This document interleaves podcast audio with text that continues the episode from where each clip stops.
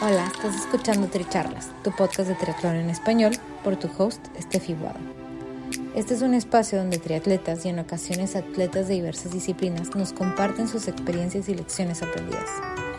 Además, podrás escuchar de expertos y o conocedores sobre temas que te ayudarán a potenciar tanto tu desempeño físico como mental. Nuestro objetivo es que de cada episodio te lleves información valiosa para acompañarte en tu crecimiento de mente, cuerpo y espíritu. Déjate inspirar y ponte a entrenar. Si te gusta lo que escuchas, te agradecemos compartas el episodio, nos sigas y nos apoyes con un rating de 5 estrellas.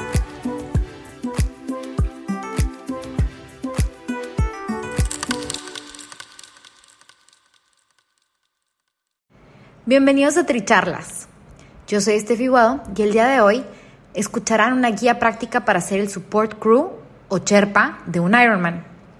Este es un episodio pensado especialmente en todos aquellos que tienen algún familiar o amigo triatleta que esté inscrito en un full o en un medio.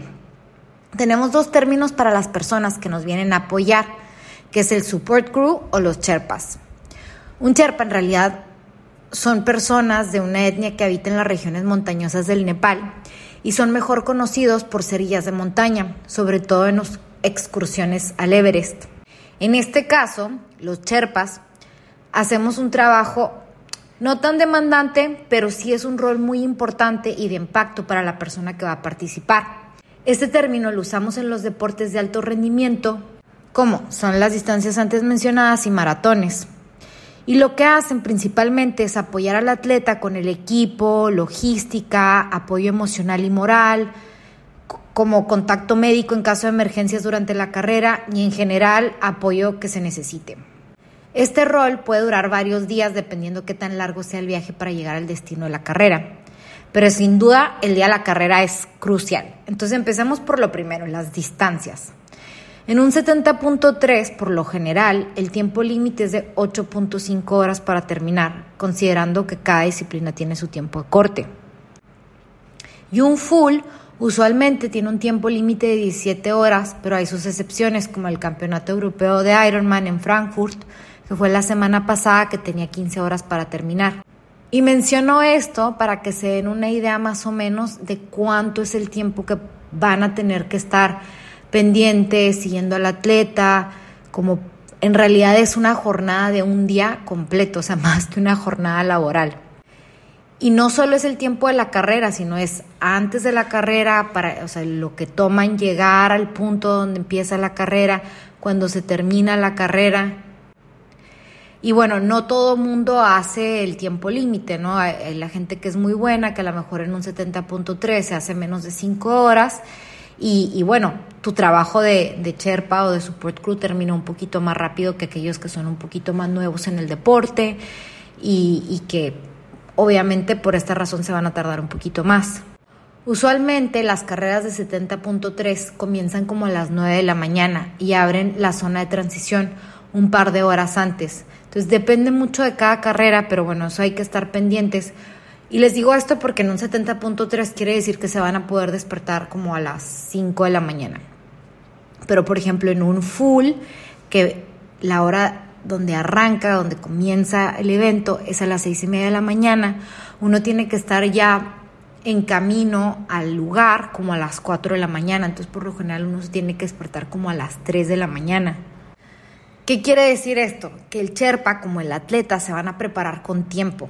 Lo que se van a poner el día del evento, tener la mochila lista con las cosas necesarias, que se duerman temprano para poder madrugar, comer bien, hidratarse. Y bueno, yo sugiero que el día antes de la carrera, el Sherpa o el Support Crew vaya con el atleta a dejar sus bolsas en la zona de transición para ubicar dónde está el rack, por dónde entran, por dónde salen de las zonas de, transición, conversar y acordar la estrategia del punto de encuentro al final de la carrera y en caso de que vayan a cruzar la meta con una bandera, también dónde se, dónde se la van a entregar. Otra cosa que recomiendo es estudiar la ruta, porque depende mucho el circuito las veces que van a poder ver al atleta. En la natación muy posiblemente los vayan a poder ver cuando empiecen, cuando salen y bueno, se pierde un poco entre, entre la multitud quién es quién, todos usualmente traemos wetsuits muy similares, todos son negros, la gorra todos la traemos del mismo color ese día, si no es que uno trae su gorra con, con el mismo grupo de edad o distinguen entre hombres y mujeres, pero en general sí es un poquito complicado tener muy ubicado dónde va nuestro atleta mientras estamos en la parte de la natación. Y en la parte de la bicicleta, muy probablemente se alcanzan, o sea, si salen corriendo también ustedes de la parte de la natación a la salida donde es la zona de montaje, donde empiezan a andar en bicicleta, ahí pueden ver una vez más para poder alentar a su atleta antes de que empiece a pedalear. Y luego van a tener que ver en el mapa dónde van a ser los puntos donde los van a poder ver otra vez. Entonces muchas veces cuando el lugar de la natación es lejos de donde está la meta o la expo, Usualmente los eventos tienen un choro que te llevan de la zona de natación de regreso a la zona de la expo, donde está la meta, y de ahí van a poder viendo, ok, ¿dónde voy a poder ver a mi atleta? ¿Dónde me voy a acomodar para verlo? ¿Cuántos puntos lo voy a poder ver? A lo mejor en el kilómetro 15, en el kilómetro 60, dependiendo del circuito. Entonces, por eso les digo, es, es importante ver el mapa de la ruta bajar el app de rastreo que en los eventos de la marca Ironman se llama Ironman Tracker. Entonces ahí van a poder ir viendo, ok, cómo va, más o menos por dónde va, cuál es la velocidad promedio de cada vez que pasan por los diferentes puntos.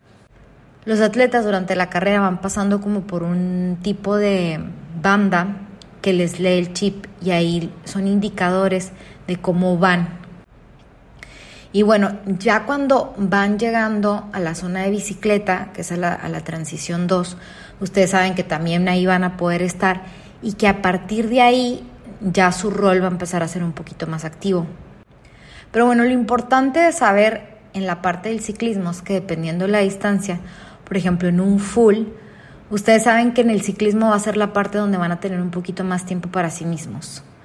O sea, para recargar energía se necesitan regresar al hotel, a ir al baño, a dormirse un ratito, a desayunar, porque usualmente son recorridos de una o dos vueltas, máximo tres.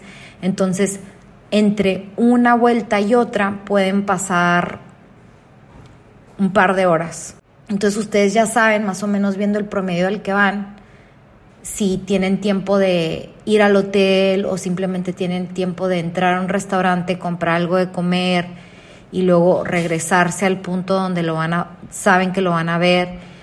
Hay personas que también se llevan sillas, que se llevan sus hieleras, que lo hacen como todo un evento familiar como support crew, que se llevan cartulinas con algún mensaje motivacional He visto algunas otras personas que se llevan playeras todos iguales que dicen support crew con algún mensaje.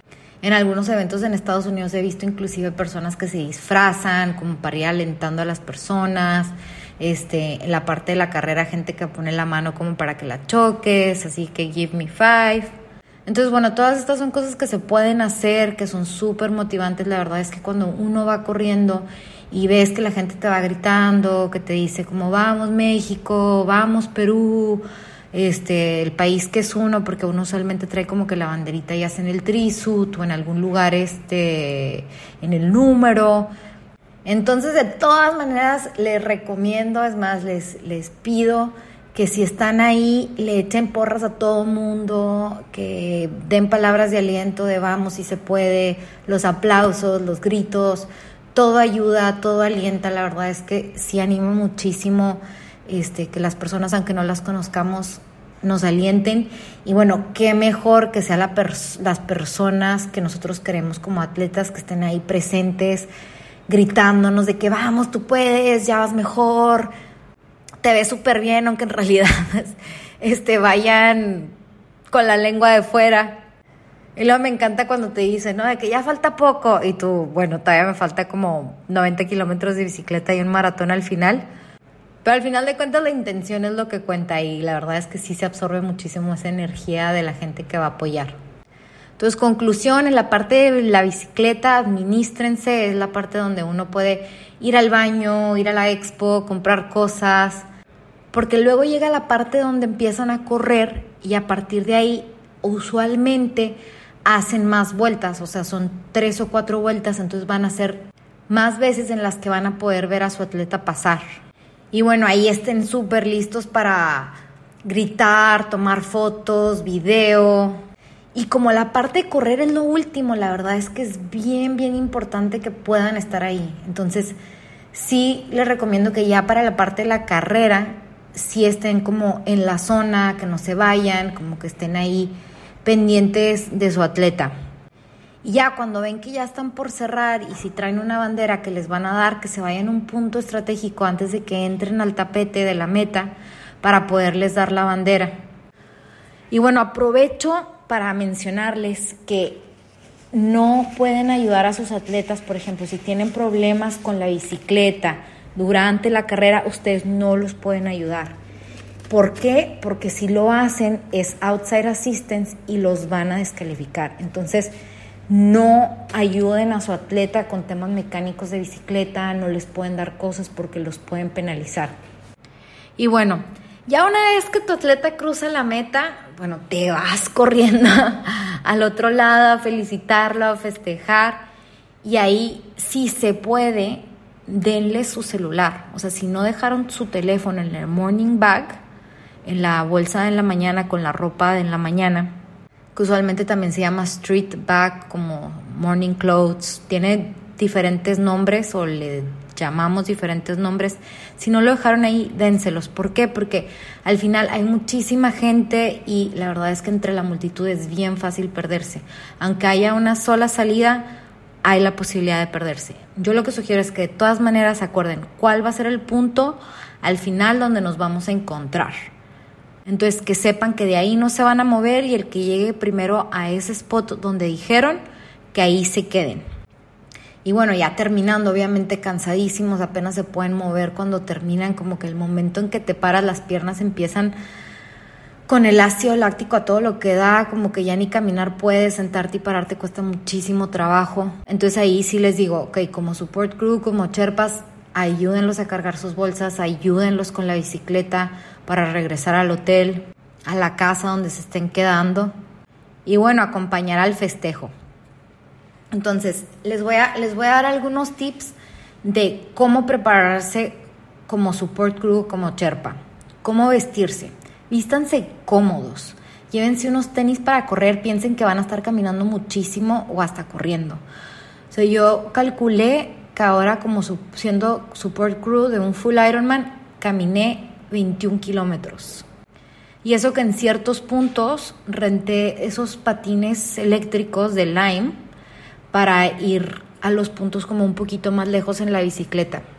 Que esa es otra cosa que pueden hacer, pueden rentarse una bicicleta o pueden rentarse un patín, pero sí tienen que tener muy presente que no los van a dejar meterse como a la pista donde están corriendo los ciclistas. Entonces, si pasan por una banqueta donde hay mucha gente, pues quizás sí va a estar un poquito incómodo rentar uno de estos. Pero es, es algo que se puede hacer y lo pueden tomar en cuenta, pueden tomar como que la calle de, de, de a un lado si, si no hay como un camino para pasar.